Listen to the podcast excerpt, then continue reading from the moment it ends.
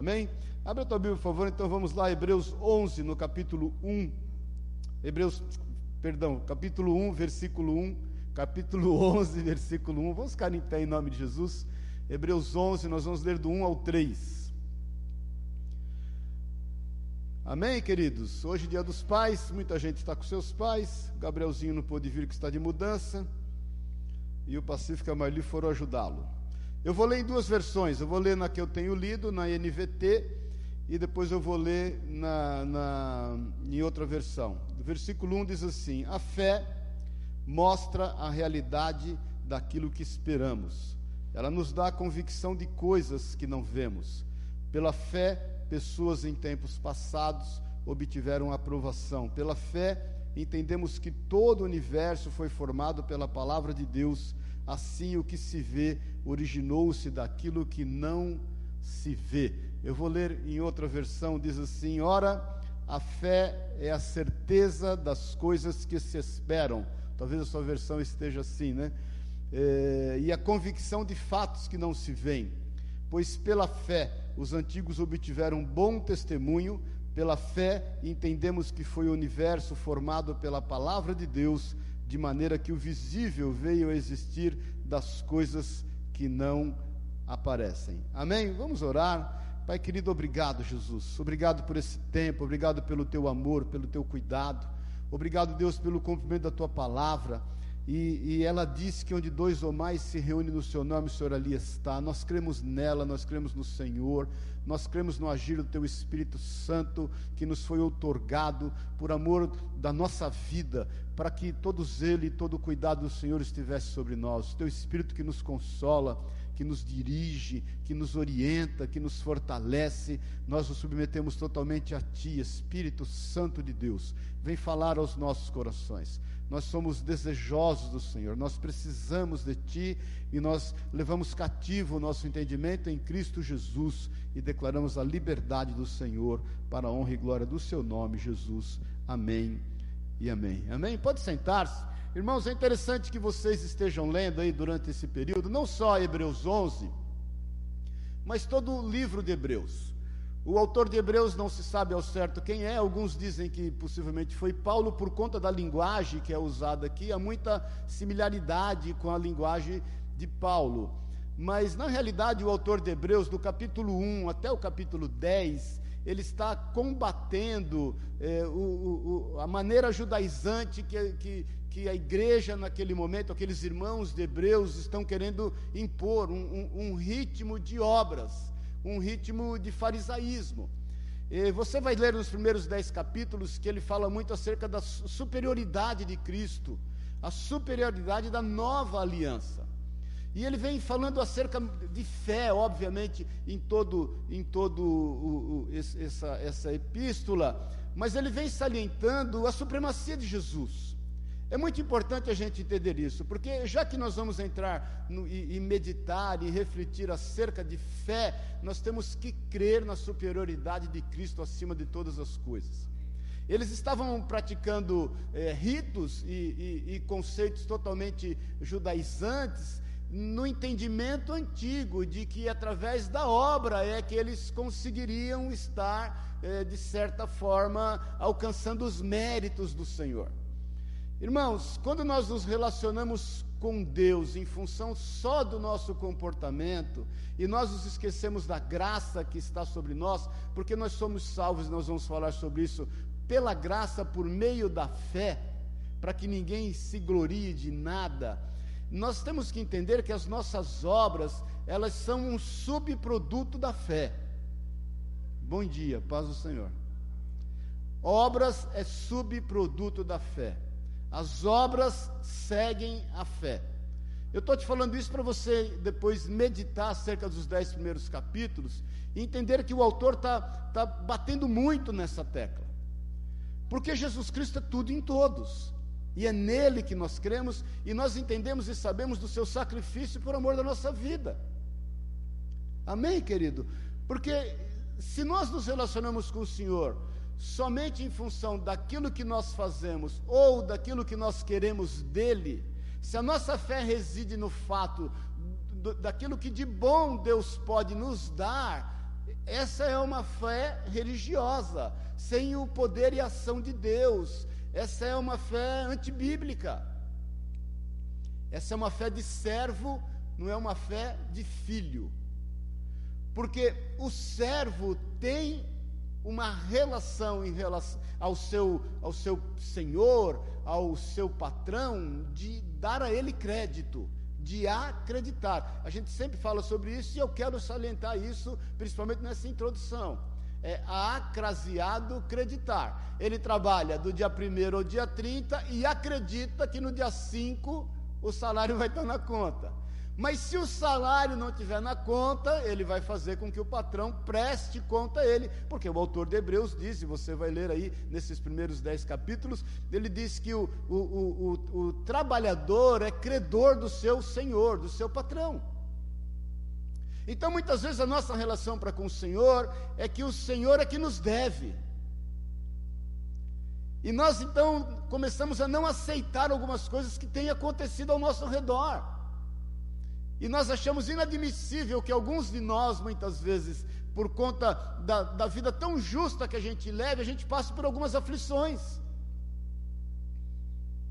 Amém, querido? O porquê que acontece isso? O porquê que acontece aquilo? O porquê que fulano eh, se deu mal? O porquê que Trajano, fazendo o que é mal, se deu bem? Então a nossa fé é embasado naquilo que o Senhor fez por nós em amor. E ela não é em função de obras, querido. É pela graça de Deus. Nós reconhecemos quem é o Senhor da nossa vida. Então nós não podemos ter uma relação onde o Senhor está no final de todas as coisas. Nós fazemos tudo o que, o que nós temos que fazer e nós vamos apresentar a conta a Deus a fim dele, dele dar a nós um retorno daquilo que nós fizemos. A nossa fé, ela se embasa no fato de que o Senhor está no princípio de todas as coisas. Por isso que, obviamente, aí você começa a entender que as obras são subprodutos da fé. Nós fazemos o que fazemos porque amamos ao Senhor. E porque amamos ao Senhor, nós amamos o nosso próximo. Nós fazemos o que fazemos porque nós sabemos que nós temos uma responsabilidade, nós temos que trazer uma resposta madura no meio em que nós vivemos. Nós entendemos que é o papel nosso de filhos, de cuidar das obras do Pai. Isso é agir por fé. Isso é entender que nós estamos compromissados com aquilo que o Senhor fez em amor à nossa vida. Irmãos, nós estávamos destinados à, à morte. O Senhor nos transportou do império da morte para o reino do Filho do seu amor. E nós temos que, por fé, trazer uma resposta a isso. Esse é o nosso papel.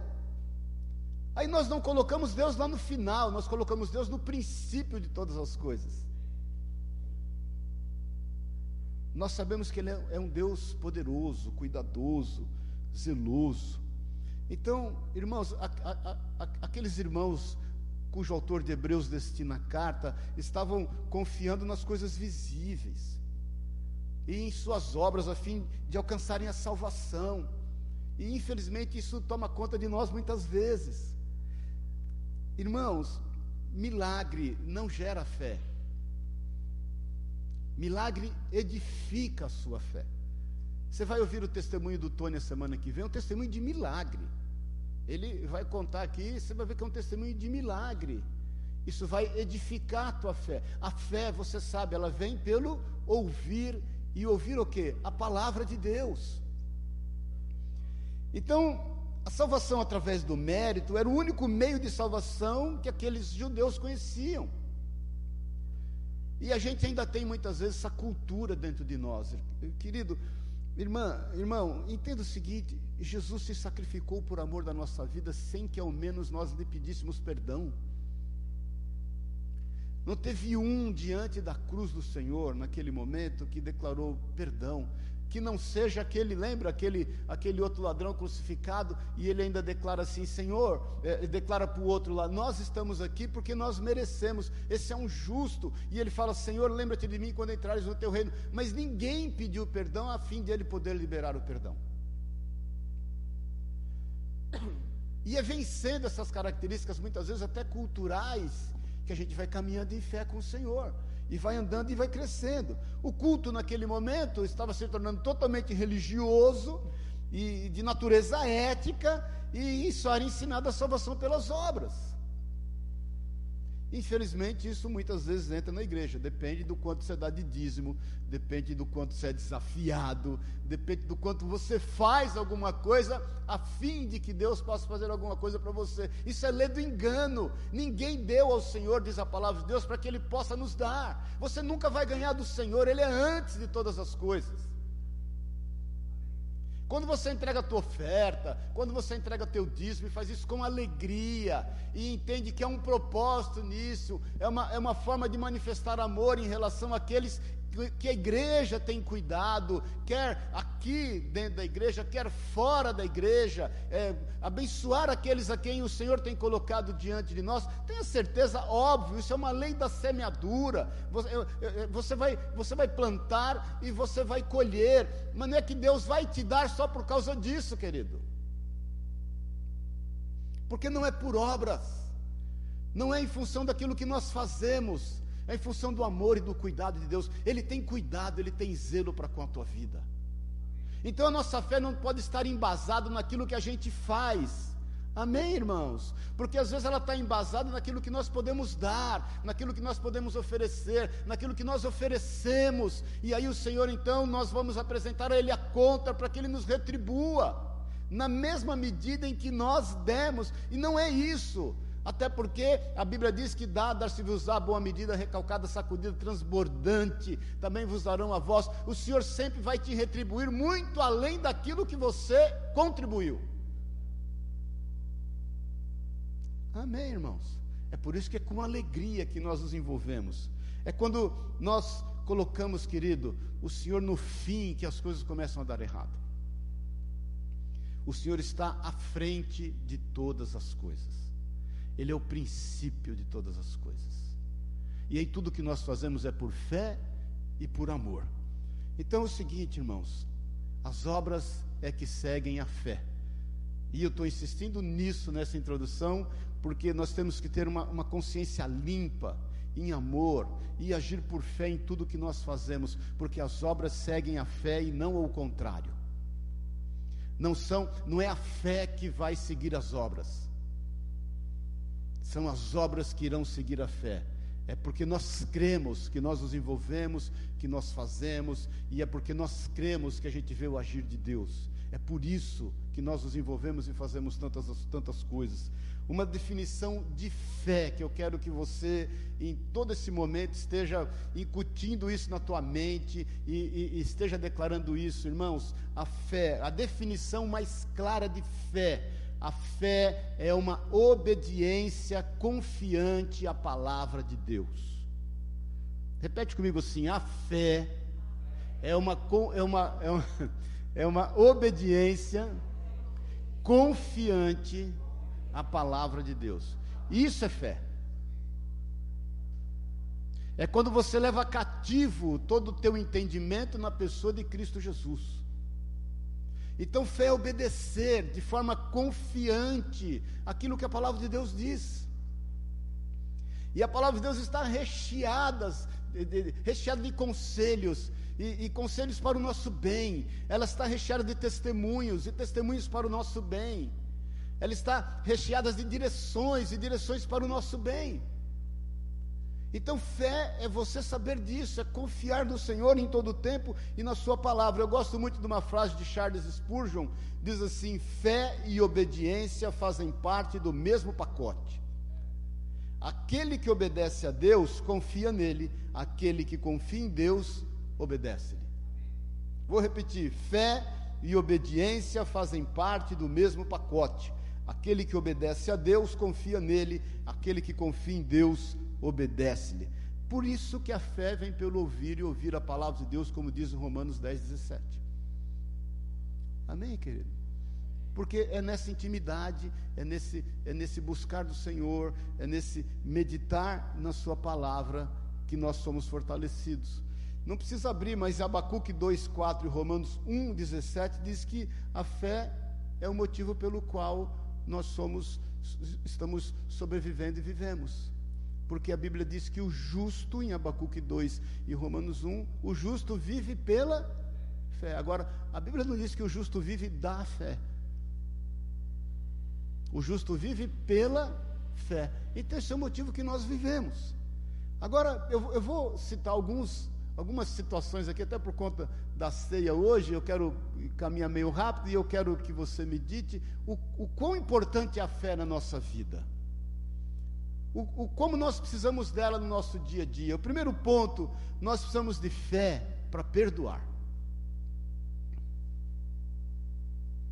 Em Lucas 17, no versículo 1 em diante, eu vou ler o versículo 5, mas se quiser colocar aí o versículo 5, Lucas 17, 5, mas Jesus está com os seus discípulos e ele está falando acerca de perdoar pecados, ele está falando acerca daqueles que erram e está falando acerca da pena daqueles que levam outros a escândalo, que é melhor amarrar uma pedra sobre o seu pescoço e se lançar sobre as águas, você lembra disso? E aí Jesus fala para os seus discípulos assim: olha, e se algum irmão pecar, até sete, se algum irmão pecar, ainda que seja sete vezes por dia, você deve perdoá-lo. Aí os discípulos, quando ouvem aquilo, eles declaram no versículo 5: os apóstolos disseram ao Senhor: faça crescer a nossa fé. Está com dificuldade de liberar perdão? Está faltando fé. E é orarmos ao Senhor e, e, e declarar que nós precisamos de fé. Porque Ele é galardoador, fé é um dom de Deus. Irmãos, a gente tem que acabar com esse negócio de super crente. Nós temos que buscar no Senhor esse entendimento. Aqueles discípulos foram confrontados. Puxa vida, eu tenho que perdoar sete vezes o cara. Você sabe que Jesus fala para Pedro, né? Pedro quer dar uma valorizada. Quantas vezes eu devo perdoar ao meu irmão? Sete vezes, né? Ele pega um gancho, porque dentro da lei judaica, você, dentro de uma das 613 leis, você deve perdoar uma pessoa três vezes ao dia. E aí né, três vezes, quer dizer. E aí Pedro dá uma, dá, uma, dá uma inflacionada, ele dobra e põe mais um. Eu devo perdoar meu irmão sete vezes. Jesus falou 70, sete vezes 70 ao dia. E os, os, os, apóstolos, os discípulos são surpreendidos com aquele ensinamento e falam: Senhor, me ajuda, ajuda na minha fé. Se você eventualmente tem ainda trazido e carregado alguém dentro de você, porque irmão, deixa eu te falar uma coisa: quando você não perdoa, quando você não libera o perdão, você traz a pessoa para dentro de você por onde você vai. Ela está dentro de você. E quando você não perdoa, presta atenção no que eu vou te falar. E, e essa pessoa deixa de existir para você. Você fala o seguinte para mim: morreu. Ela está morta, sabe aonde? Ela está morta dentro de você. E nada que é morto dentro de você vai te fazer bem. Você consegue entender isso? O quão sério é isso, querido? O como a gente vai passando por cima de algumas coisas tão básicas e tão importantes, e a nossa vida vai sendo, eh, vai caminhando com dificuldade, com peso, e, e a gente vai criando raízes de amargura, e o nosso coração vai sendo tomado por angústia, por desânimo, por apatia, quando nos falta fé para perdoar, fé que o Senhor é um justo juiz, fé de que é possível aquela pessoa ser transformada e restaurada, fé porque nós não queremos a morte dela. Sabe, sabe qual é a nossa vingança, querido? Quando alguém se levanta contra nós? É a conversão dela, essa é a nossa vingança é que ela se entregue ao Senhor, é que, é que lhe caia a ficha, é que ela passe a entender os propósitos do Senhor. Quantas vezes, irmãos, eu passei por essa, essa grata surpresa de encontrar pessoas que do nada me pediram perdão. Do nada, eu nem sabia o que estava acontecendo, a pessoa, sei lá, desenvolveu na cabeça dela uma história, e aí, ó, eu queria te pedir perdão. Glória a Deus, eu nem sabia o que estava acontecendo. E quantas vezes eu, eu, eu fui levado a pedir perdão? O perdão é muito melhor, você sabe disso para quem dá do que para quem recebe. Agora, para que haja liberação de perdão, Jesus disse: você, você, você tem que ter uma manifestação de amor. E o Espírito Santo nos declara que nós precisamos de fé para isso. Amém, querido? É, você precisa de fé para trazer libertação. Porque a Bíblia diz, não precisa abrir em, em Mateus 17, quando Jesus desce do Monte da Transfiguração, e a palavra de Deus diz que ele se depara com uma cena inusitada. Os seus discípulos, Pedro, Tiago e João, estão com ele, você sabe disso. Os seus discípulos estão sendo confrontados por um demônio.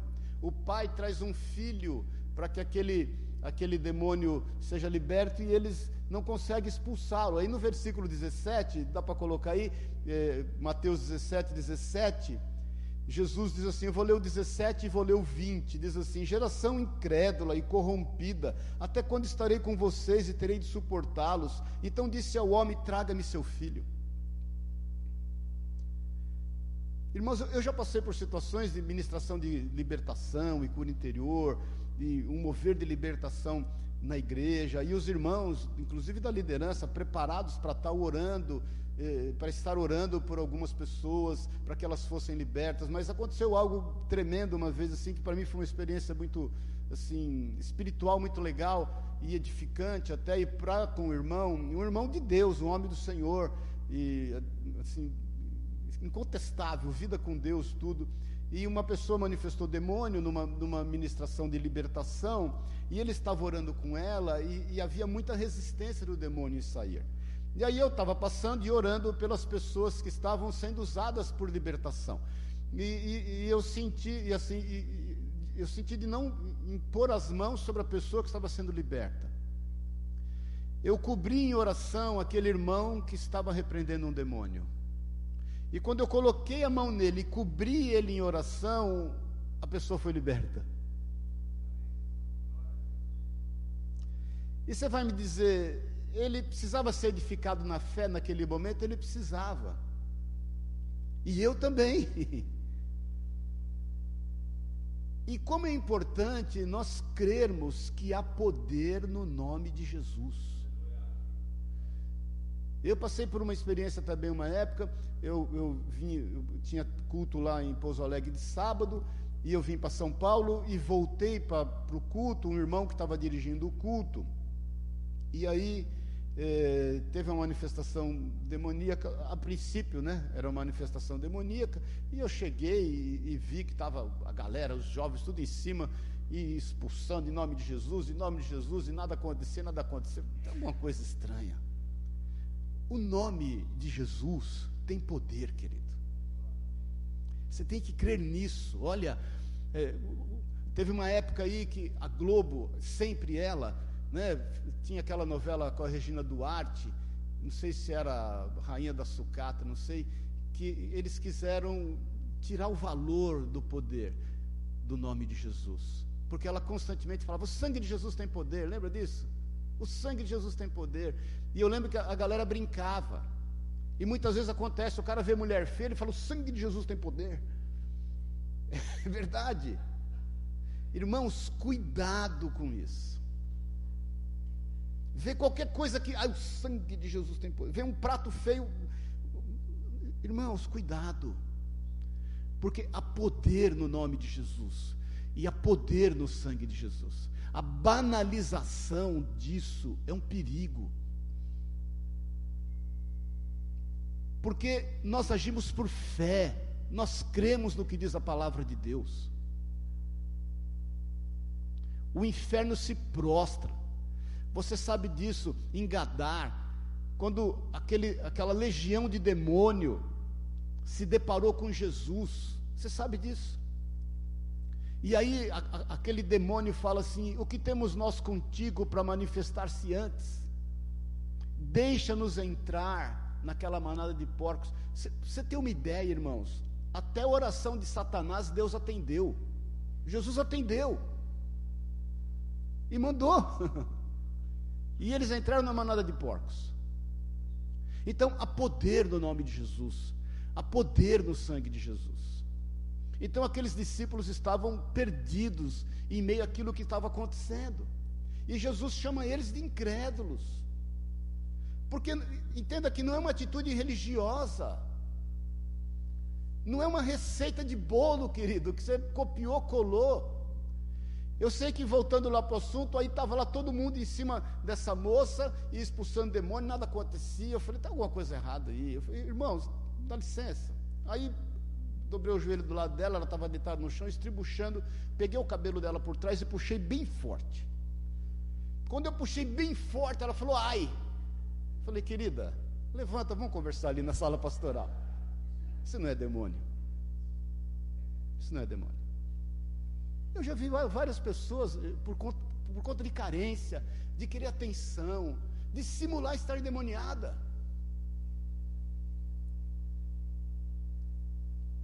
Irmãos, é por fé, queridos.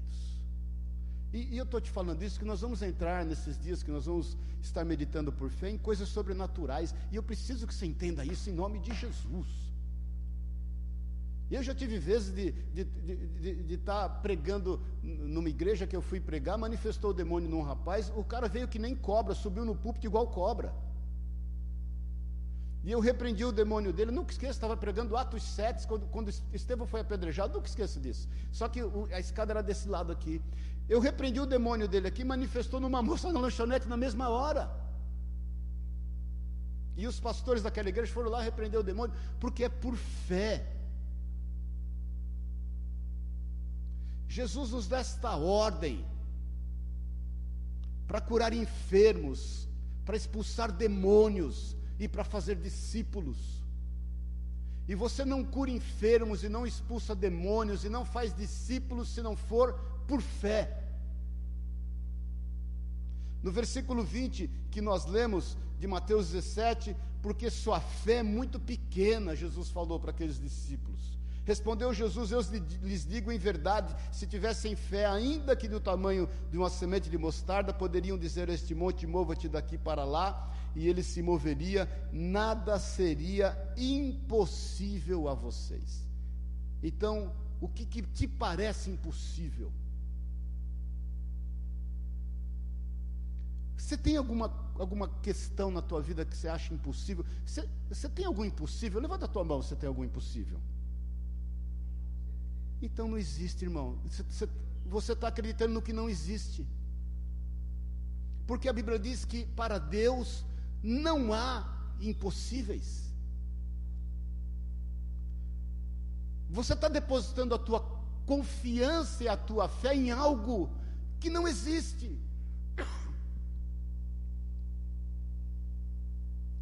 A Bíblia diz: haverá alguma coisa demasiadamente difícil para o Senhor. Quando você se depara com o impossível e, e, e, de repente você, obviamente, não se prostra, mas você não oferece resistência, você está acreditando em algo que não existe.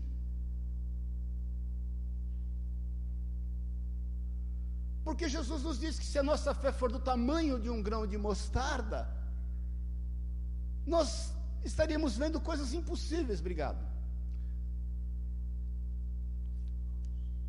acontecerem. E olha, é pelo Espírito Santo que o Tony vem dar testemunho aqui, porque imagina quando nós começamos a evangelizá-lo, um, um, um travesti de 1,85m de altura, loiro natural, de olho verde, com a perna desse tamanho, com seio. Influente lá, na época não tinha mídia social, mas na TV, que era a TV Libertas, e tinha programa, e o salão dele o mais frequentado, e a gente começou a falar do amor de Deus para ele. Quantas pessoas quiseram nos fazer desistir? E quantos testemunhos? A nossa vida, querido, olha a tua vida.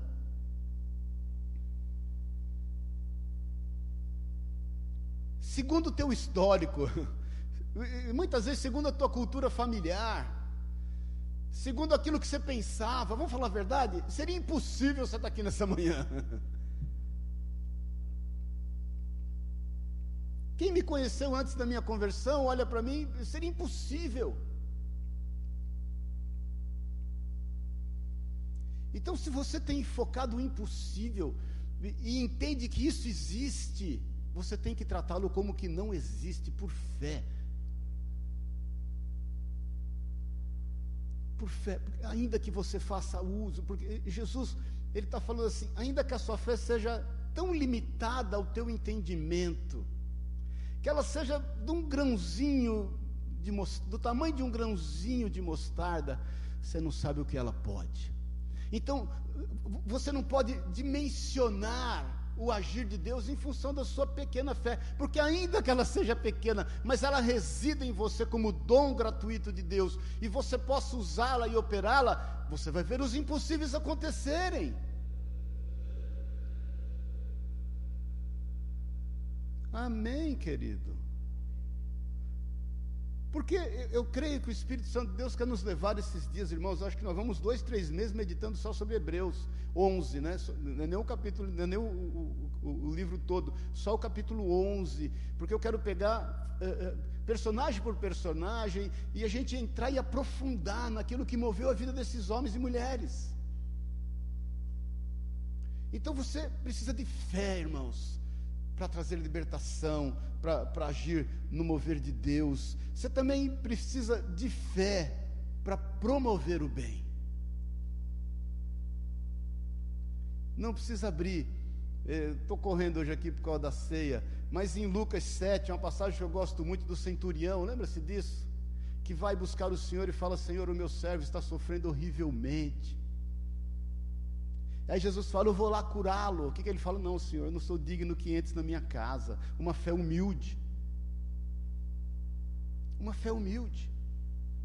Ele foi buscar o Senhor como último recurso. Ele era um centurião, um homem pagão, devia ter tentado de tudo. Uma fé amorosa, porque ele foi buscar em função de um servo, não foi de um filho. Um servo que ele podia trocar a qualquer instante.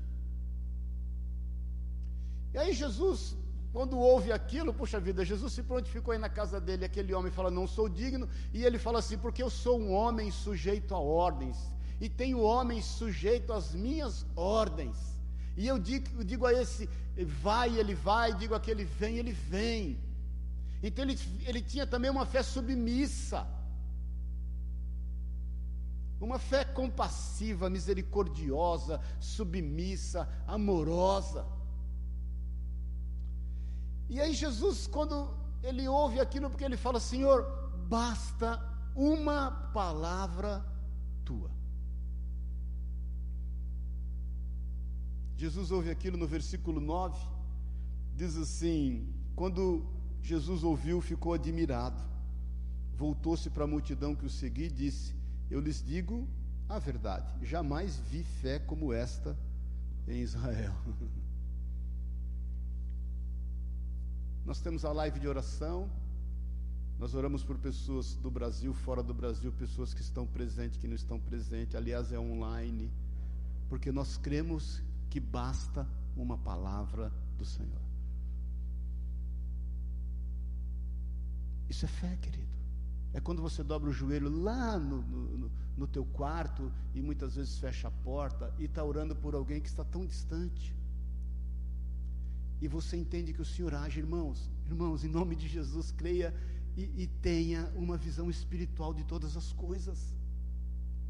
É Ele quem dá ordem aos anjos dele em nosso favor. Quando nós oramos, queridos, olha, e eu sempre falo: não há problema que resista a um casal orando juntos.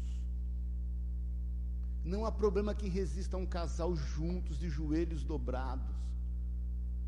O que o Senhor colocou no coração da Sueli, essa oração pelas mães, pelos filhos das mães, todo dia às 20 horas, irmãos, o que tem acontecido de milagres. Olha, um, uma irmã que estava lá no Rio de Janeiro, entrou na oração, e aí buscando a, a cura e a libertação para o filho, que com 17 anos de idade já traficando, não sabia o que fazer, e, e, e, Deus colocou no coração dela que ela tinha que mudar de cidade, participando da reunião de oração dessa live das 20 horas. E ela então mudou de cidade. Para que cidade ela foi, irmãos? Para Pouso Alegre, do Rio de Janeiro. Morar sabe aonde? Vizinha da igreja. Eu fico arrepiado, não é possível. E o filho foi para a igreja. e chamou Oswaldo, o, o pastor, e entregou todas as drogas que ele tinha em casa. E está na igreja e falou: Eu quero Jesus, eu quero o Senhor na minha vida. Dá uma salva de palmas a Deus aí. Sabe?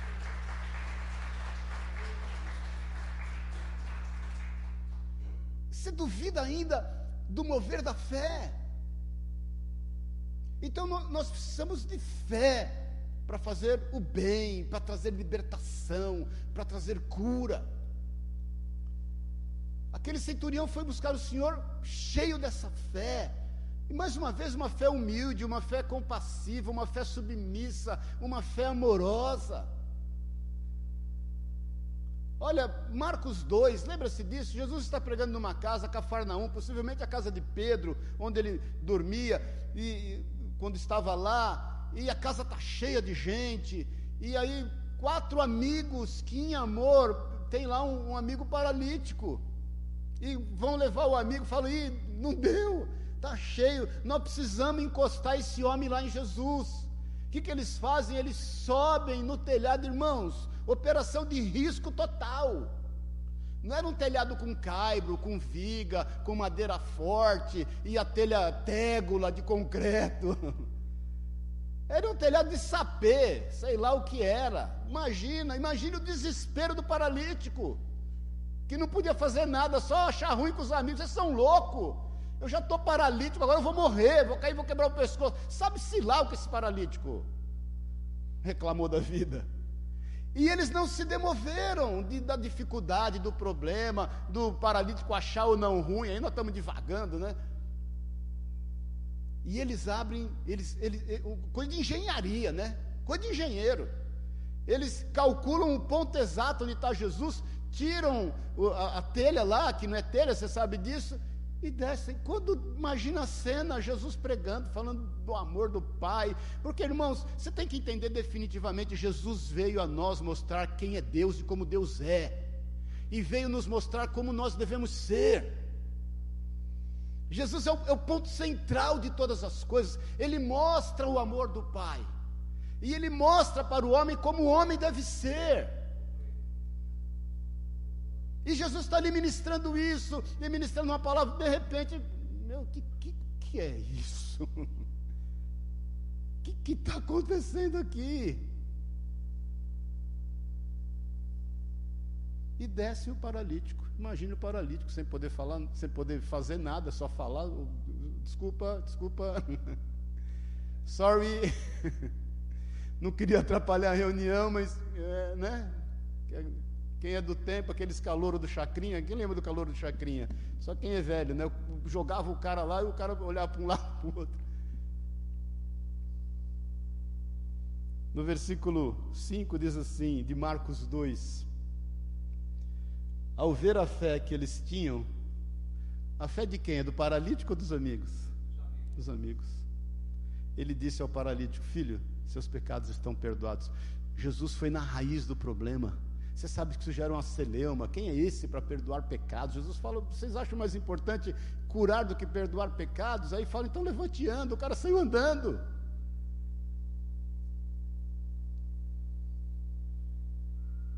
Nós precisamos de fé para isso. Quantas pessoas estão aí precisando ser carregadas, irmãos? Bom dia.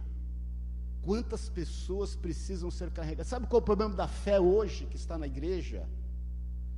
Sabe o problema, o, o problema da fé que é incentivada a ser praticada dentro da igreja? É a fé que resolve só os nossos problemas. É a fé que dá conta somente das nossas necessidades. É a fé com que faz com que a gente dá ao Senhor, entrega o dízimo, irmão, entrega oferta. Deus vai te irmãos, para com isso em nome de Jesus. Porque a fé é usada para resolver o problema dos outros. E ter cuidado para com aqueles que estão ao nosso redor, em amor. Amém, irmãos. Aqueles amigos se envolveram para cuidar. Não fala nada do, do, do que eles tiveram de retribuição. Mas fala que o amigo deles foi curado, ou seja, o objetivo da vida deles naquele momento foi alcançado. Você sabe que Deus multiplicou o estado de Jó, lembra-se disso? Em Jó 42, de que forma? Quando foi o ponto que Deus multiplicou o estado de Jó, o dobro do que ele tinha antes e restaurou a sua sorte? Quando ele orava pelos amigos que perturbaram ele, que falaram coisas que não deviam, talvez imbuído das melhores intenções, que trouxeram muitas vezes é, tristeza para dentro do coração de Jó. Mas quando ele se põe a orar por esses amigos, que não conheciam ainda a revelação que ele estava tendo naquele momento, que é quando ele olha e fala: Senhor, quanta bobagem eu falei. Lê lá, lê, lê lá Jó 40, 42. Quanta bobagem. Falei do que não conhecia. Falei do que não sabia. Eu te conhecia somente de ouvir falar, diz Jó, agora os meus olhos te veem. E quando ele recebe essa revelação, sabe o que ele faz? Ele vai orar pelos amigos, para que os amigos também tenham essa revelação. Ainda que esses amigos o entristeceram, ainda que esses amigos falaram o que não sabiam também, ainda que esses amigos falaram o que não devia na hora que não devia, porque o que ele queria desses amigos era só o silêncio. Ele não queria desses amigos além do que a presença deles, não precisava eles falarem nada. Aí ele vai orar ao Senhor para que eles também sejam, tenham a mesma revelação que ele teve. E o Senhor então multiplica, ele, ele, ele, ele multiplica o estado de Jó por duas vezes. Então nós precisamos de fé, irmãos, para poder promover o bem aonde por onde a gente passar. Nós precisamos de fé para falar. Em 2 Coríntios 4,13, 2 Coríntios 4,13 diz assim: Continuamos a pregar, porque temos o mesmo tipo de fé mencionada nas Escrituras. Aí ele vai citar aqui o Salmo 116, 10. Paulo cita o Salmo 116, 10, que diz assim: Cria em Deus, por isso falei.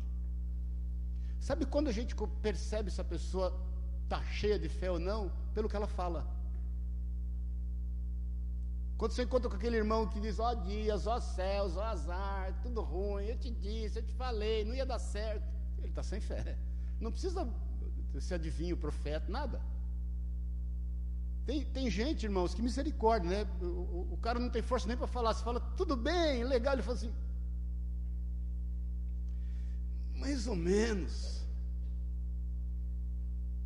Falta fé. E você pode resolver o problema dele. Sabe como? Anunciando ele a palavra. Porque como vem fé? Pelo ouvir e ouvir a palavra de Deus. E quando, quando você se deparar com alguém desanimado, com alguém caminhando em dificuldade, fale a palavra de Deus para ele. Recite a palavra de Deus para ele. Por isso que é importante você sabê-la. Como bom dispenseiro que manuseia bem a palavra de Deus por isso que é importante você conhecer a palavra de Deus, que ela vai edificar não só a sua vida, mas edificar a vida das pessoas que estão ao seu redor. Irmãos, eu, eu, trabalho com aconselhamento desde sempre na minha vida, desde que eu me converti praticamente, e, e, e, e, as pessoas sempre iam buscar conselho, ainda mais no meio em que eu me converti, quando tinha alguém diferente e eu era atrapalhado. E de repente virei cristão e as pessoas iam buscar conselho. E, e eu sempre procurei dar aconselhamento. Sabe o que? Pensando na palavra de Deus, a pessoa está contando a história dela. Eu estou pensando em alguém que passou, e vai ter sempre alguém que passou isso que está escrito na Bíblia. E como que foi o agir de Deus na vida dela. Quantas vezes em aconselhamento, talvez alguns de vocês você sai do médico, você sai com a receita, não é assim? Compra isso. Eu falo, falo no final o seguinte, irmão, está aqui a receita: Salmo 40 e Romanos 8. Vai ler. lê Salmo 40 e lê Romanos 8. Você vai ver que isso vai se encaixar com a necessidade de qualquer um de nós aqui. E te desafio a fazer isso hoje. Seja qual for o problema que você esteja enfrentando, vai ler o Salmo 40 e vai ler Romanos 8, mas lê mesmo, medita, e você vai ver que por fé o Senhor vai transformar qualquer situação na tua vida. Porque a boca fala do que está cheio o coração, por isso que o apóstolo Paulo fala: Eu preguei porque criei, eu falei porque criei. Então você consegue dosar a fé de quem quer que seja, inclusive a sua, querido. Inclusive a sua, minha irmã, pelo que você está falando. Amém. E é bom você fazer essa, essa análise, essa reflexão pessoal. Quando você falar alguma coisa, você pensa se ela está realmente em concordância com aquilo que a palavra de Deus está dizendo. Então, quando você falar algo em relação aos seus filhos, veja se você tem falado algo de fé, porque a Bíblia diz que você não criou filhos para calamidade. Quando você falar acerca do seu marido, pensa se ele está relativo à palavra de Deus. Porque a palavra de Deus diz que você, mulher, tem que estar submissa, ou seja, sob a mesma missão que o seu marido. E se você, marido, tem falado alguma coisa em relação à sua mulher, a ah, minha mulher não está submissa, é porque você também não está sabendo passar a ela a missão e não está coerente à palavra de Deus, e, e, não está amando ela a ponto de passar a missão, porque essa é a ordem do Senhor para os maridos: amem as suas mulheres. Se você está com dificuldade nos seus negócios e eventualmente você está se deixando levar pela situação, talvez você não esteja alinhado com a palavra de Deus, porque ela diz que aonde você colocar as mãos você vai prosperar. O Senhor fala isso para Josué medita de dia e de noite nos livros da lei e faz conforme neles está escrito. Não diz isso? Então medita dia e noite no livro da lei. Seja cheio de fé, porque você vai meditar, a palavra de Deus vai encher o seu coração de fé e você vai fazer fé, porque você precisa ter fé para crer e fé para agir. Aí você vai cumprir por fé o que ali está escrito e onde você colocar as mãos, você vai prosperar. Então veja se o teu discurso está alinhado com o que diz a palavra de Deus. Quando você chega eventualmente num desafio no seu trabalho, fala, não dá, isso é impossível, pronto, já não está alinhado. Repreende você mesmo na hora em nome de Jesus. Eu repreendo eu mesmo em nome de Jesus. E não existem impossíveis para Deus. Agindo Deus, o que, que diz? Ponto, gente. Ponto. Não tem nem vírgula, nem ponto e vírgula. Agindo Deus, quem. Então deixa Deus agir, Senhor. Os impossíveis para o homem são os possíveis para Deus. Então é o seguinte, eu me deparei e é o seguinte, está aqui a barreira do impossível, saio de frente, Jesus, fique à vontade. Eu quantas vezes, irmãos, orei e falei, Senhor, eu não sei, não tenho a menor ideia de como o Senhor vai resolver isso. Não tenho a menor ideia. Mas eu sei que o Senhor vai resolver, por favor, fique à vontade. Faça toda a honra e toda a glória seja dada ao Senhor. Amém, queridos. Estamos finalizando. Ora, abre Efésios 2, por favor, no versículo 8. Nós vamos ler o 8 e o 9. diz assim: Vocês são salvos pela graça, por meio da fé. Então, não é a fé que te salva, irmãos, é a graça. É a graça de Deus. Isso não vem de vocês. É uma dádiva, é um dom de Deus. Não é uma recompensa pela prática das boas obras. Não adianta, irmãos, falar, não, atravessei quatro ceguinhos hoje, dei esmola, é, deixei o cara lavar o vidro do carro, dei um dinheiro para ele. Não é isso, não, irmãos. É, é, não é por obras. Não é uma recompensa pela prática das boas obras para que ninguém venha a se orgulhar. É graça, é cuidado, é zelo, é amor do Senhor. E em Romanos 10, 9, Romanos 10, 9 diz assim: Se você declarar a importância do falar, em relação à tua salvação. Se você declarar com a sua boca que Jesus é o Senhor e crer em seu coração que Deus o restou dos mortos, você será salvo. Por isso que é importante muitas vezes o apelo, por isso que é muito importante o reconhecimento público, uma confissão de fé Eu creio que Jesus é o Senhor. E eu creio que Ele é vivo, que Deus o ressuscitou dos mortos. Não há salvação que não seja nele.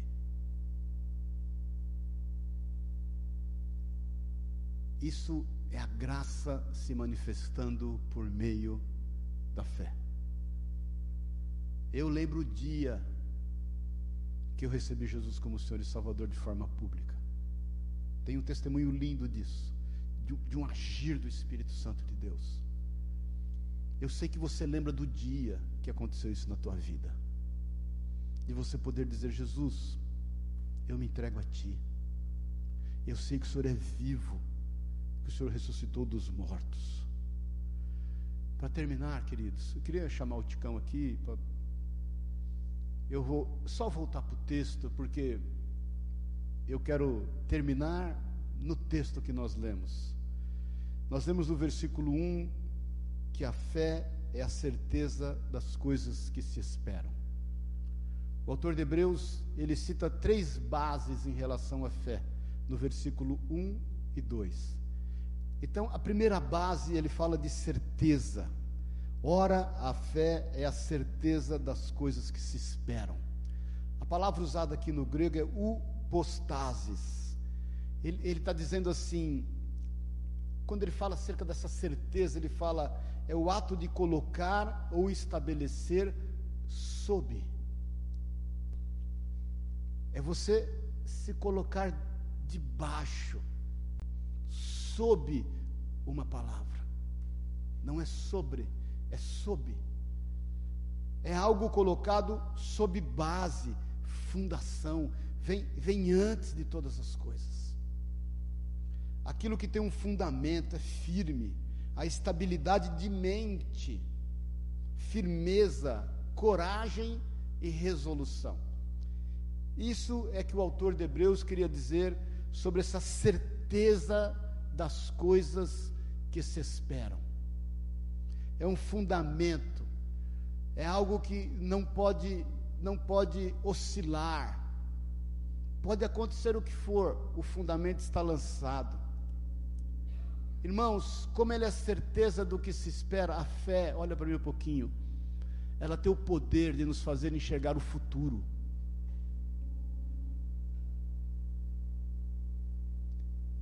Por isso que o apóstolo Paulo diz: Eu criei, por isso falei. Então fala.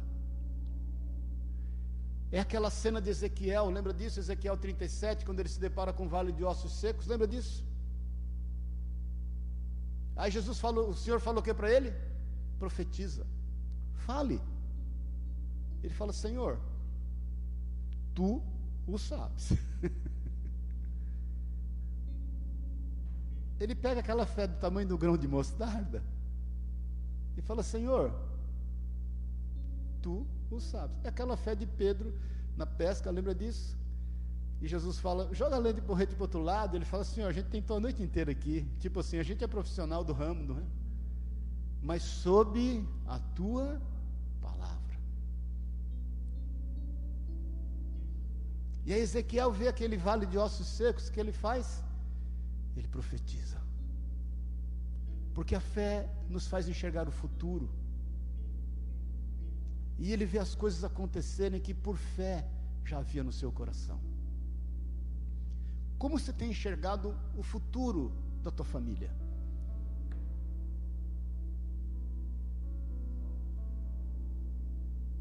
Como você tem enxergado o futuro dos teus negócios?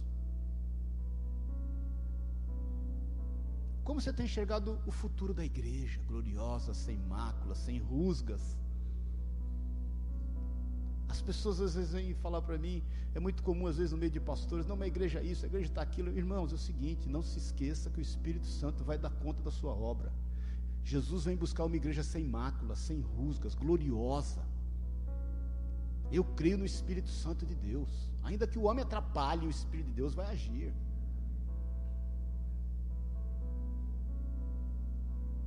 Porque a certeza do que se espera é fé. Eu quero te desafiar a orar com essa certeza. Orar pela tua família. Orar pelo teu papel no meio da sociedade que você está inserido. Orar com certeza daquilo que você consegue sonhar. Sonhe, querido. Sonhe, querida. Sonhe com a tua família reunida em torno de uma mesa. Falando uma só voz. Sonhe com essa igreja gloriosa, sem rusgas, sem máculas, que Jesus vem buscar. Sonhe com a prosperidade dos teus negócios, porque o Senhor se agrada disso.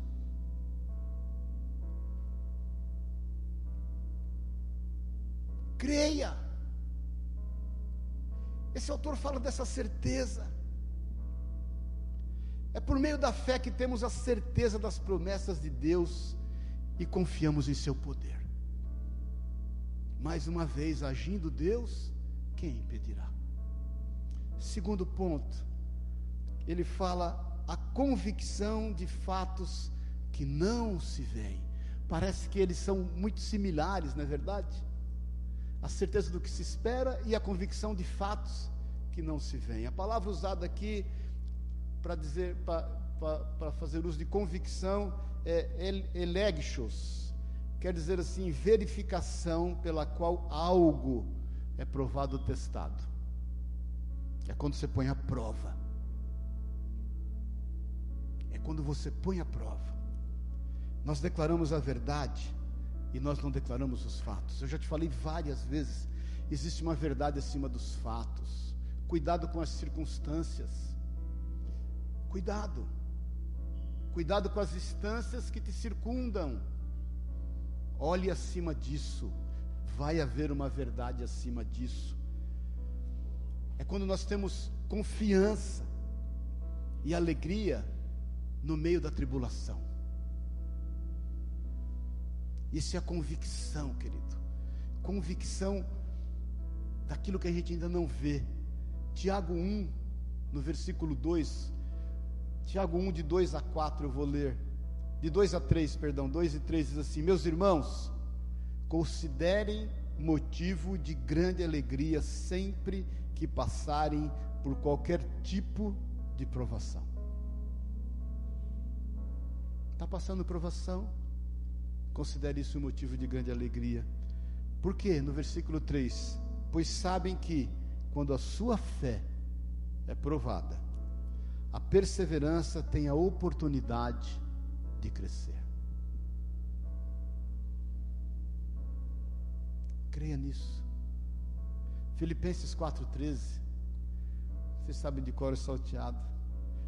Posso todas as coisas por meio de Cristo que me dá forças. Posso todas as coisas em Cristo que me fortalece. A fé nos capacita a nos alegrarmos em meio ao sofrimento, sabendo que somos aprimorados e que a nossa esperança está na vida por vir. Essa leve e momentânea tribulação produz para nós, diz o apóstolo Paulo, um peso eterno de glória. Terceira coisa que ele fala aqui, nós estamos encerrando, testemunho, porque ele diz assim: Pois pela fé os antigos obtiveram bom testemunho. A palavra aqui é usada é martureu, ser uma testemunha, dar testemunho, isto é, afirmar ter visto, ouvido ou experimentado algo, ou recebido por revelação ou inspiração divina. Dar, não reter testemunho, proferir testemunho honroso, dar um informe favorável. Sabe o que é isso? É vencer o mundo É por fé que nós damos bom testemunho. Se você não tem dado um bom testemunho, é porque está te faltando fé. Se você não tem agido em coerência com aquilo que diz a palavra de Deus, e com isso não tem dado um bom testemunho, está te faltando fé. O apóstolo João diz em sua carta, depois você leia todo o capítulo 5, de 1 João, mas eu vou ler só dois versículos. 1 João 4 e 5 diz assim: Ora, versículo 4: Pois todo aquele que é nascido de Deus vence este mundo. e obtemos essa vitória como? Como é que você vence o mundo? Pela fé. Quem vence a batalha contra o mundo? Pergunta o apóstolo João. Somente quem crê que Jesus é o Filho de Deus. Vale essa exortação para vocês aqui, para nós, irmãos. A nossa atitude, nosso comportamento está coerente com aquilo que nós cremos? Ou a boca está falando algo e nós estamos correndo para outra direção? Cuidado com a religiosidade. Isso não quer dizer que você não possa ter uma vida social, muitas vezes até intensa. Isso quer dizer que você tem que aproveitar as oportunidades para dar testemunho com quem você tem convivido que Jesus é Senhor da sua vida.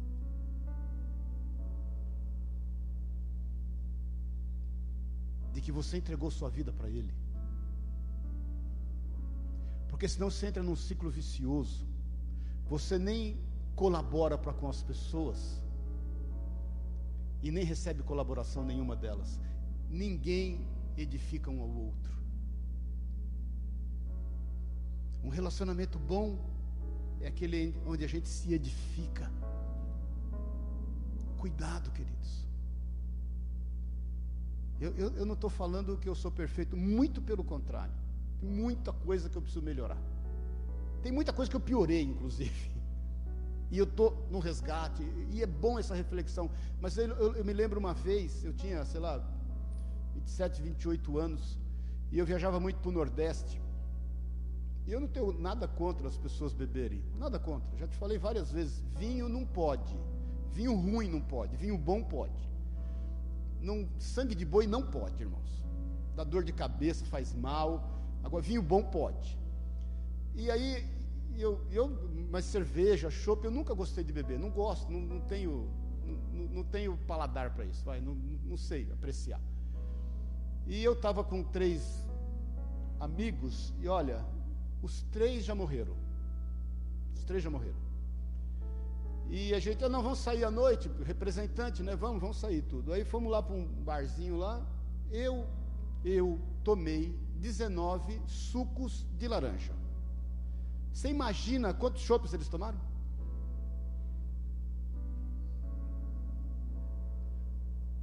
Mais de 30. E ainda brincava, rapaz, como é que pode? Eu lembro que eu fiz uma conta, eu falei 30 vezes 200 ml, são 6 litros. Onde cabe? E aí eu conversando com eles, eles falavam assim para mim, Maurício, é bom conversar com você. Eu estou te falando isso para honra e glória do Senhor. Porque você, mesmo não bêbado, dá para acompanhar a conversa da gente. Porque, irmãos, para acompanhar a conversa de bêbado são, você estando sóbrio, precisa ter fé, né?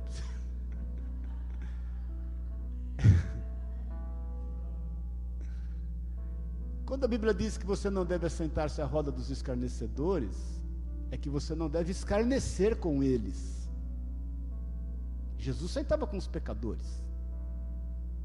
Cuidado se você não está escarnecendo com os escarnecedores. Jó era um homem justo e bom e se desviava do mal. Bendito aquele que não se assenta na roda dos escarnecedores, na é verdade, é não escarnecer com eles. Precisa de fé para vencer o mundo, querido. As propostas estão aí, elas são diversas, tentadoras, muitas vezes fazem bem para a alma, massageiam o ego, mas é a fé que vence o mundo. Cuidado com as conversas fiadas, viu, queridos? Cuidado quando vai falar de alguém e esse alguém não está presente. Cuidado. Veja com quem você tem aberto o seu coração. E busque em Deus, por fé, uma forma de edificar as pessoas. É por meio da fé, diz o autor no versículo 3, que nós cremos que Deus criou o mundo. E todas as coisas. O homem pode fazer o que for. Olha, eu estava ouvindo um podcast de um, de um neurocientista no Jesuscope, muito legal. É, é, sete hábitos, é, sete vantagens da oração, um negócio assim. Ele, ele, ele cita sete, sete, sete coisas boas que a oração faz para o cérebro. Muito interessante, né? E ele, ele começa dizendo assim: Nós vivemos o século XX, um, um, uma situação difícil onde a ciência se opunha à fé e vice-versa. Hoje não, hoje não tem acontecido mais isso. Inclusive existe uma, uma, uma matéria nova, né, que é a é, teologia da ciência, um negócio assim, é muito interessante. E, e, a ciência agora ela não se opõe à fé e nem a fé se opõe à ciência. As duas buscam um ponto de convergência.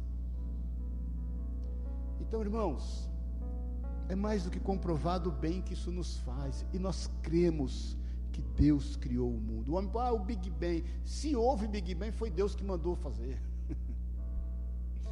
Nós cremos o que diz a palavra de Deus, que a terra, quando diz a terra era sem forma e vazia, a tradução certa é a terra tornou-se. Eu te falei isso várias vezes, sem forma e vazia. Aconteceu alguma coisa, o, o, o pastor Russell Shedd, uma das maiores autoridades já falecido de teologia no país, ele, ele falava acerca disso, né? A, a, a, diferença de tempo entre o versículo 1 e 2, muitas coisas aconteceram. É por fé que a gente entra nesse entendimento. Nem tudo Deus resolveu nos revelar. E nem tudo ainda foi descoberto. Eu creio que tudo foi criado, mas nem tudo foi descoberto. Então eu quero te convidar para a gente entrar nessa maratona de fé, irmãos. Nós vamos estar meditando, não esse domingo agora que o Tony vem, outro domingo nós vamos meditar sobre a fé de Abel. E nós vamos meditando a fé desses personagens listados ali na galeria da fé. E buscar em Deus uma forma de aprender, como diz a palavra de Deus, que tudo que está escrito é para exemplo nosso. Eu quero, eu quero te convidar a ler o livro de Hebreus, em nome de Jesus. Leia do capítulo 1, vai lendo do capítulo 1 ao 11, ele vai até o 13, né? mas leia até o 10 para que você entenda aquilo que, que, que o Espírito Santo quer dizer a nós, o porquê a espinha dorsal desse, desse, desse livro é ali, Hebreus 11, para que a gente esteja denunciando aquilo que muitas vezes nós mesmos estamos, estamos praticando, para que a gente possa agir por fé. Amém? É nessa fé que eu quero te convidar a tomar a ceia nessa manhã. A ceia é um ato de fé. Essa, essa instituição ceia, essa, isso que a gente pratica todos os meses, sabe quanto tempo tem isso, irmãos? Tem mais de dois mil anos. Há mais de dois mil anos que os cristãos se reúnem para celebrar a ceia. A ceia, ela não salva ninguém mas ela nos traz a memória que Jesus venceu a morte, ressuscitou, vivo está, está aqui hoje. Eu quero te convidar a, a tomar a ceia por fé.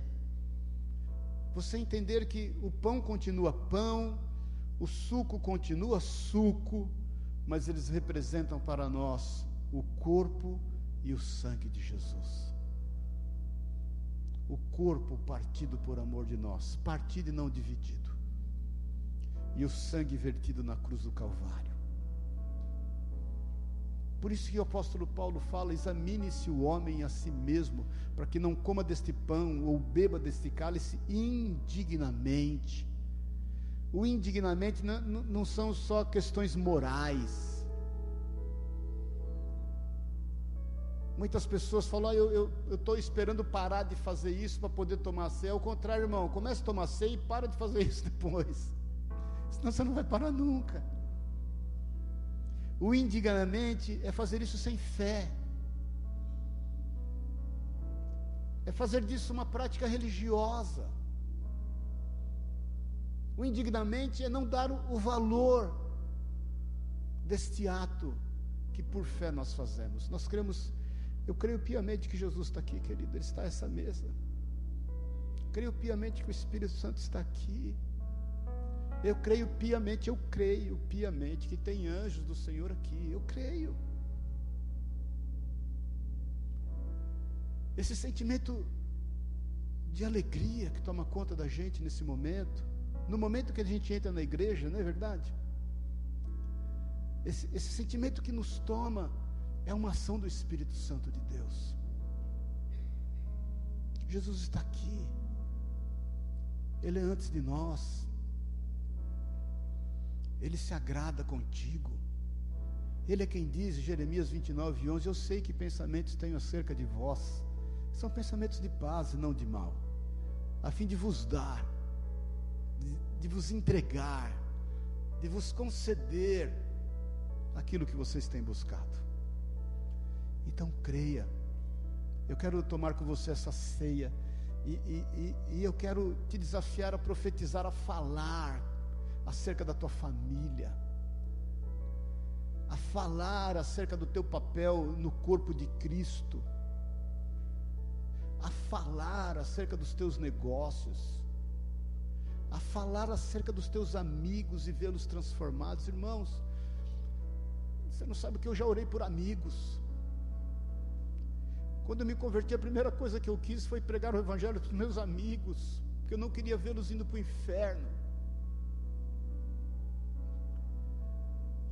Deus sabe o zelo que eu sempre tive pelos meus amigos. Então creia nisso, querido. Deixa Deus te usar, edifica as pessoas. Sente-se com eles, não escarneça com eles. Traga os teus amigos para o Senhor. Eu lembro cada amigo que eu levei na igreja. Irmãos, para honra e glória do Senhor, quantas vezes nós participávamos, participávamos de uma igreja na Vila Mariana, eu morava no bairro do Limão, eu, o culto era às sete horas, eu seis horas enchia o carro, levava a primeira leva de amigo, voltava para o bairro do Limão, Pegava a segunda leva de amigo, cabia cinco, né? Um na frente, mais três ou quatro atrás, fiava tudo, tinha um, um Monza na época, e levava de volta. Levava na Vila Mariana, levava dez, doze. Acabava o culto, levava de volta. Voltava, pegava o resto, levava de volta. E ainda ia namorar com a Sueli depois. e estamos namorando até hoje. Isso é paixão, queridos. Isso é paixão. Isso é amor. E eu sei que isso está em você. Eu quero te desafiar em nome de Jesus a por fé você ser usado por Deus. Para de buscar no Senhor somente aquilo que te diz respeito. Para com isso hoje. Buscar em primeiro lugar o reino dos céus e toda a sua justiça e as demais coisas vos serão acrescentadas. O Senhor sabe do que você precisa. Ele sabe quanto ao que você tem que comer e quanto ao que você tem que investir. Ele sabe dos teus sonhos, porque Ele colocou isso dentro de você. Ele sabe dos teus sonhos em relação à, à tua família, aos teus negócios. Ele sabe de tudo. Não se distraia Vende os teus bens, como diz a palavra de Deus, Deus, Deus Jesus diz ao jovem mancebo, e distribuir aos pobres. O vender os bens não é só uma questão material, é você dispor de algumas coisas que você considera importantes para você, muitas vezes o teu tempo.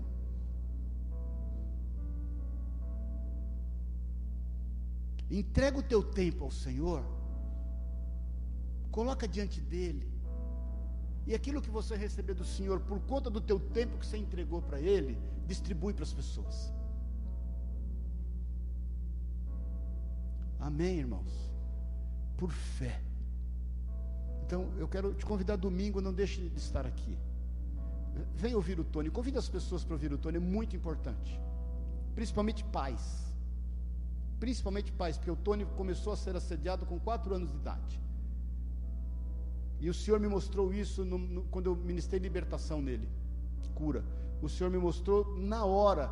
Falei, Tony, eu estou vendo aqui uma situação, você sentado, e uma pessoa, ele começou a chorar, chorar não, urrava, ele urrava, depois ele veio me contar, pastor, é o seguinte, eu tinha quatro anos, eu era, eu era, eu era, eu estava sentado, meus pais tinham uma, uma, uma pensão, um hotelzinho, uma hospedaria, sei lá, em Caraguatatuba, e um cuminho, que é um rapaz que servia os garçons, ele começou a me assediar, eu com quatro anos de idade, eu sentado no balcão, exatamente como o Senhor te mostrou.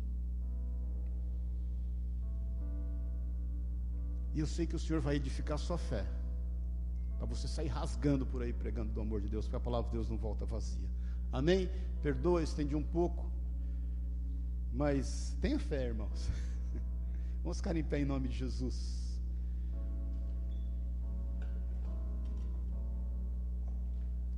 Queria pedir para o Daniel, gosto muito quando o Daniel compartilha aqui da ceia, e creio que o Senhor, mais ainda que eu, para nós orarmos, queria chamar o Elias aí, a Angélica, a Sueli, a, gente, a Ruth, para a gente. Irmãos, que cheiro bom que veio daqui quando eu abri isso. Aleluia. Que cheiro bom, querido. Que coisa boa estar aqui. Que coisa boa. Amém, queridos.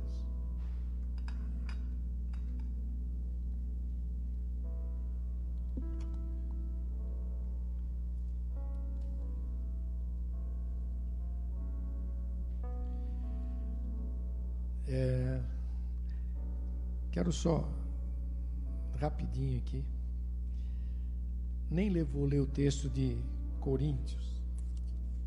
O Senhor me fez ler um outro trecho, hoje aqui, naquilo que o Maurício pregou hoje. Está aqui em João 13. Lê dois versículos só. Um pouco antes da festa da Páscoa, sabendo Jesus que havia chegado o tempo em que deixaria este mundo, iria para o Pai, e tendo amado os seus que estavam no mundo, os amou até o fim. Estava servido a ceia, e o diabo já havia induzido Judas Iscariotes, filho de Simão, a trair Jesus. E Jesus sabia que o Pai havia colocado todas as coisas debaixo do seu poder e que viera de Deus e estava voltando para Deus. Olha, querido, eu sempre pensei na ceia como lições práticas. Que praticidade! E o Maurício falou da fé hoje aqui, né? Eu mesmo, domingo passado, falei de, de fé em 11, versículo, capítulo 11 de Hebreus, falando de Moisés. E esses dias na live também falamos de fé. Então, querido, aqui se você for perceber, Jesus deixa lições práticas quando a gente toma ceia. Se você ler esse capítulo 13, eu te convido a ler, você vai perceber que Jesus fala de uma das lições é o serviço. Porque diz que quando Jesus estava ali na ceia, ele cinge uma toalha em volta dele e lava os pés dos discípulos. E Pedro não entendeu. Falou: Não, Senhor, você não vai lavar meus pés e tal. Mas aquilo era exatamente, Jesus disse assim: Você não compreende o que eu estou fazendo agora. Então a ceia, por fé, ela nos leva ao serviço. É isso, querido. É, é servir o outro. Jesus não veio para servir, mas para ser servido. E essas são as lições práticas. A outra lição, se você for ver aqui, é a lição do perdão. Quem estava lá? Judas ia trair Jesus. E Jesus ensina sobre o perdão. Ali, o Maurício falou aqui hoje sobre o perdão também. Então a ceia é uma fé de perdão, de unidade, querido. Se você ler, não vou não dá nem para a gente falar aqui, mas que esta manhã, querido, seja esse renovar de fé, seja a gente tomar essa ceia nessa perspectiva prática mesmo da nossa vida. Não é mística só. Ah, isso aqui representa o sangue de Jesus, esse pão é o corpo de Jesus. Sim, ele representa, mas há algo prático que Deus tem para nós, querido. Aleluia.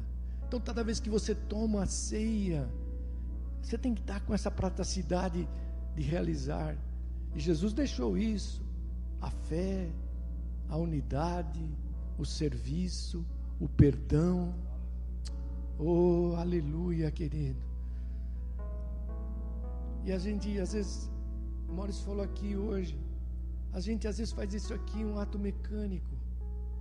Ah, todos os meses, vou lá, então minha ceia, pego meu cálice, mas no outro dia continua todas as coisas do mesmo jeito, não mudou nada. Eu entendi aqui, querido, é é por fé. Ou você toma por fé e faz a prática de tudo isso, ou não tem nenhum sentido, querido. Não tem nenhum sentido. Então a ceia é isso. Isso aqui não se transforma em sangue, nem o pão em carne de Jesus. Mas pela fé, ela exterioriza e se materializa na nossa vida e na vida do outro através da fé. Aleluia. Então, nesta manhã, eu fiquei ali pensando, né?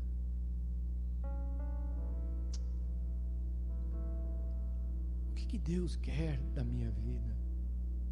O que, que Deus quer da tua vida? Se a gente não entender esse, esse contexto da fé, se a gente não entender esses impossíveis que ficam diariamente sobre a nossa vida, e se a gente não caminhar nessa prática de servir, de perdoar, de se unir, não tem nenhum sentido. E foi uma palavra maravilhosa de Deus. Porque Deus está te fazendo se refletir hoje, porque o Evangelho é pensar, não é só ficar misticamente as coisas, é pensar naquilo que Deus está fazendo, naquilo que Deus tem poder para fazer. E Ele fará isso nas nossas vidas, porque a fé é ver o invisível de Deus, querido. Aleluia. Isso aí, Maurício vai pregar sobre isso com certeza, mas eu falei semana passada, Moisés via o invisível. Ele enxergava o invisível. Só que ele tinha a prática do dia a dia de todas as coisas. Querido, é isso que Deus está querendo. Quando nós tomamos esse cálice, nós estamos crendo que somos perdoados pelo Senhor, que o Senhor limpou a tua vida, eu conheci um irmão que ficou 20 anos, ele não tomava ceia, querido. Toda vez ele vinha para a ceia e falava: Eu estou em pecado e fiz isso, fiz aquilo, e não acontecia nada, e a vida dele continuava do mesmo jeito, quando ele não tomava posse daquilo que Deus tinha. Querido. Então, quando você tomar o cálice, você precisa ter certeza daquilo que Deus já fez em você. Nós somos filhos, filhos, querido, de Deus, aleluia. Oh, esse mover vai, vai te encher, porque quando você tomar aqui é por fé, e você sabe que aquilo que Jesus fez, aleluia, se materializa diariamente na tua vida, aleluia, porque todas as vezes que eu errar, eu tenho um advogado, aleluia, e ele me perdoa. Oh, aleluia. Você sente isso aqui nesta noite, nessa manhã, querido? Você sente isso? Eu estava ali sentado, estava sentindo o Maurício pregar aqui, sentindo no meu coração. Lembrei lá quando. Só terminar aqui, Maurício. E só me lembrei quando eu entreguei minha vida para Jesus. O Maurício falou: Pô, você se lembra? Eu fiquei lembrando. Eu lembro que, com 15 anos lá, lá na igreja que eu estava, que eu sentava sempre nos últimos bancos com a meninada lá para fazer uma uma bagunça santa. Só que o dia eu estava sentado lá no último banco e o pastor estava pregando. E eu lembro até hoje. Naquele dia eu me ajoelhei lá no meu último banco e falei: Senhor, eu entrego a minha vida para ti. E a minha história mudou até hoje, querido. Nunca mais fui o mesmo. Aleluia. Então a ceia produz isso em você. Se você querer para cura, Deus te cura hoje, querido. Oh, aleluia. O sangue de Jesus tem poder. Maurício falou aqui: o sangue de Jesus. A gente banaliza tudo isso, mas o sangue de Jesus derramado tem poder, querido. Esse pão te fortalece. Quando você come este pão, ele, ele te enche com força nova. Aleluia. Então vamos orar aqui, agradecer a Deus. Aleluia. Senhor, nós te glorificamos, ó Deus. Nós te exaltamos agora, Jesus. Oh Deus, nós não conseguimos dimensionar, ó Deus, tudo o que tu fizeste, Senhor. Nós não conseguimos alcançar a não ser por fé, Jesus. Toda a tua, toda a tua obra, Senhor, tudo aquilo que foi gerado na cruz, toda a restauração que tu fizesses em nossas vidas, Senhor, seria impossível e humanamente pensarmos, ó Deus. Mas nesta manhã, Jesus, coloca fé no meu coração, acrescenta mais fé, Jesus. Acrescenta fé para que a gente possa olhar na dimensão espiritual de todas as coisas, ó Deus aleluia, porque a fé traz, Senhor, a materialização daquilo que tu mesmo disseste, Senhor. E quando a tua palavra é liberada, ela não volta vazia, Senhor, até que ela se cumpra o fim que tu mesmo designaste para ela, Jesus. E nesta manhã, Senhor, que os nossos corações sejam uma terra boa, Senhor. Que o nosso coração receba esta semente, Jesus, e quando nós tomarmos este cálice, que está sendo consagrado a Ti, Jesus, que representa, Senhor, a Tua morte, a Tua ressurreição, este pão, Senhor, que representa, aleluia, o Teu corpo partido naquela cruz, ó Deus, mas que abriu esse caminho para cada um de nós, Jesus. E nesta manhã, Senhor, se há algum bloqueio no coração de alguém aqui, Jesus, que ele seja completamente tirado agora, ó Deus. Se algum peso, seja do pecado ou de qualquer coisa que esteja, Senhor, instigando, Senhor, o coração de alguém, que nesta manhã, Jesus, o amor de Deus, a presença do Senhor seja maior no coração de cada um dos teus filhos. Nos renova como igreja, Jesus. Nos renova como teu corpo nesta manhã, Jesus. Nos faz enxergar coisas maiores, grandes, Senhor, vitoriosas que vêm de ti, Jesus. Que esta ceia seja marcada por fé, Senhor. Que o nosso coração receba esse alicerce nesta manhã e todos os dias da nossa vida possamos caminhar por esta fé, Senhor. É assim que nós oramos e abençoamos, Senhor, a tua igreja, no nome de Jesus. Amém e amém. Glória a Deus. Aleluia. Amém. Queridos. Vamos sair do seu lugar e venha por fé. Nós sabemos da representatividade do corpo e do sangue de Jesus. Amém? Vamos, vem aqui. Vamos, venha se servir, ser servido. Nova-me, Senhor Jesus. Já não quero ser igual. Declara, aleluia. Renova-me. Renova-me, Senhor Jesus. Põe em mim seu coração. Põe em mim teu coração. Por quê? Porque tudo que há dentro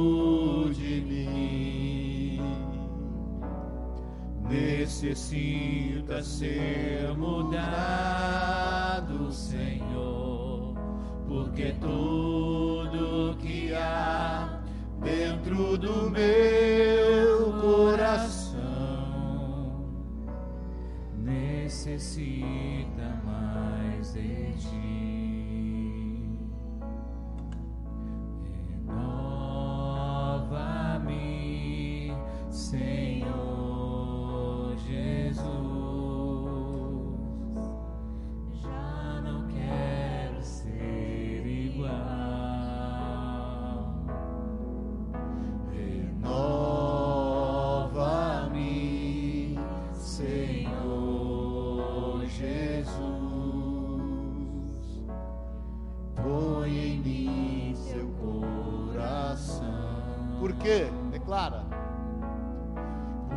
tudo que há dentro de mim. Necessita ser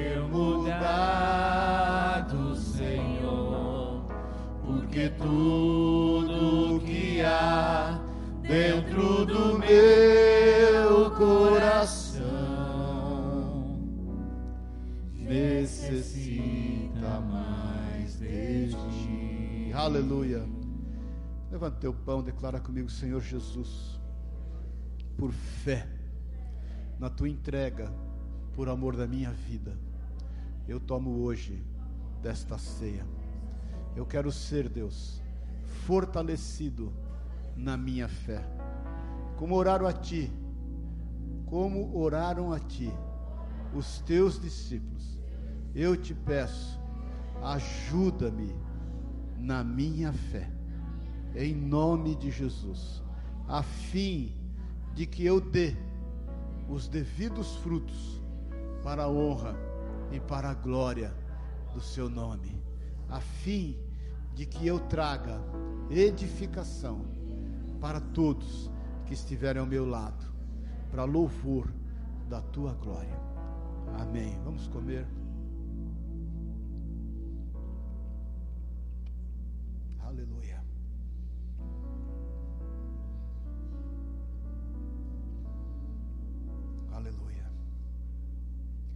Declara comigo, Senhor Jesus, é na tua presença, na presença dos teus anjos que aqui estão, na presença do teu Espírito Santo, que eu celebro esta ceia por fé e declaro que o meu coração é grato a Ti, porque o Teu sangue foi vertido na cruz do Calvário por amor da minha vida.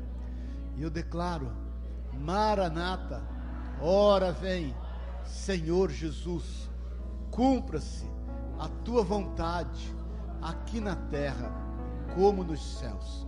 Nos fortalece em fé para louvor da tua glória, a fim de que os frutos da nossa vida te glorifiquem, em nome de Jesus. Amém. Vamos tomar. Aleluia. Aleluia. Dá uma salva de palmas a Deus aí no possível. Rapidamente, três coisas. Um minuto só que você vai trazer as suas ofertas. É, nós também queremos orar pelos pais e sentimos de estar orando por cura. Queria chamar o Alfredinho aqui para dirigir uma oração de cura. Em nome de Jesus. Vem cá, Alfredinho. É, eu estava sentindo isso antes de nós começarmos a ceia, de daquela mulher que tocou as vestes do Senhor e foi curada. Lembra-se disso? Isso. E aí a Sueli falou: Olha, o Espírito Santo tem colocado no meu coração que é um mover de cura. E o Senhor tem colocado para o Alfredinho estar orando por esse mover de cura. Então o Alfredinho vai orar. Se você tem qualquer tipo de enfermidade, você vai ser curado em nome de Jesus. Creia por fé isso, em nome de Jesus. Senhor nosso Deus, nosso Pai, nós entramos na tua presença aqui, estamos desde manhã, Senhor, aqui na tua presença, Senhor. Nós te louvamos por essa palavra maravilhosa que foi dada, Senhor, por tudo aquilo que foi falado, Senhor. Tu és Jeová Jireh, o nosso Deus provedor, mas tu és Jeová Rafa, o Deus que sara, o Deus que cura de eternidade em eternidade. O Senhor tem sido o nosso Deus, Pai. Nós te louvamos nessa manhã, Senhor, porque o Senhor está aqui como Deus curador nessa manhã, Senhor. O Senhor está aqui para curar aqueles que estão com enfermidades, Pai. Oh, que o Senhor possa vir sobre eles agora, Pai. Cada um deles que estiverem enfermos possa ser curado por ti, pelo poder, pelo mover do teu Santo Espírito que aqui está, Senhor. Em nome de Jesus, Pai, vai derramando a tua unção, Senhor. Nós profetizamos cura na vida de todos aqueles que estão enfermos, Senhor. Oh, e até enfermidades que eles nem sabem que têm, Senhor, estão sendo curadas agora, Pai. Porque o Senhor é um Deus de amor, Senhor. O Senhor é um Deus que veio para fazer exatamente isso, Senhor. E hoje o Senhor tem cada um de nós aqui, Senhor, para sermos instrumentos de salvação, de cura e de libertação, Senhor. Oh, Pai, opera na vida dos teus filhos, Pai, opera na vida de todos que aqui, aqui estão, Senhor, para que todos possam sentir, Senhor, a tua glória, a tua manifestação, Pai, e ver a glória de Deus sobre suas vidas, Pai.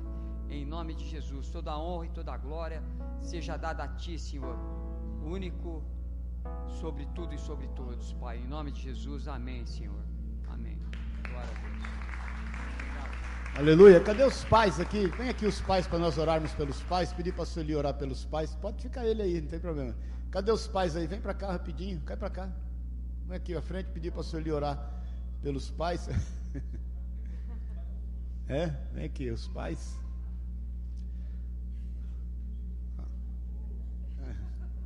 Amém? Senhor, nós te louvamos e te agradecemos, Pai, por esses pais que o Senhor escolheu. Foi escolhido por ti, Senhor, essa missão, Pai, essa responsabilidade, esse ministério, esse chamado, Pai. E nós queremos te pedir nesta manhã que o Senhor venha fortalecer cada um, Pai. Como diz a tua palavra, ser forte e corajoso, porque eu sou contigo. Pai, que cada pai aqui possa ter essa certeza no coração do chamado e a certeza que o Senhor é com ele.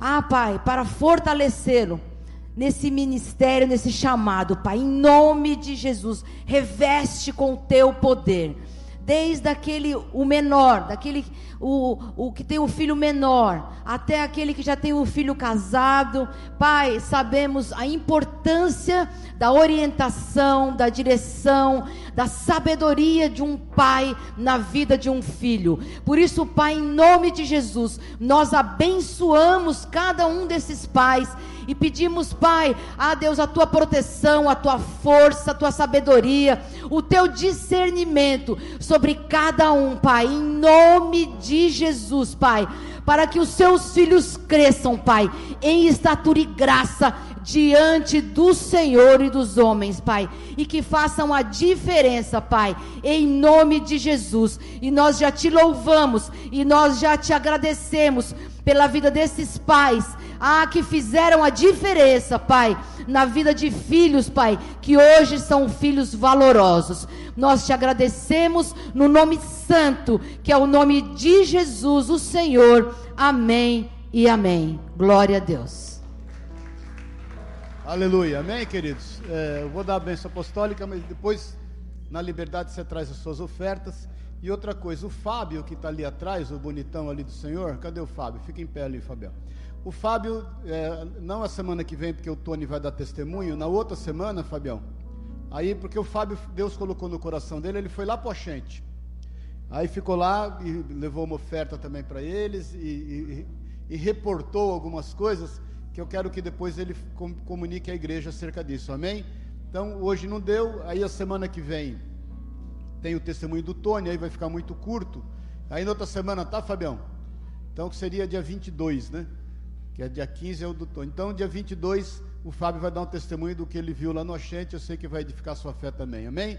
Com o amor de Deus, o Pai, a graça eterna de Jesus Cristo, nosso Senhor e Salvador, e que a unção, o poder, o consolo do Espírito de Deus te leve em paz, vá em paz em nome de Jesus, que você tenha um excelente dia dos pais, em nome de Jesus, amém e amém, amém? Pode trazer a tua oferta, segundo Deus colocou no teu coração.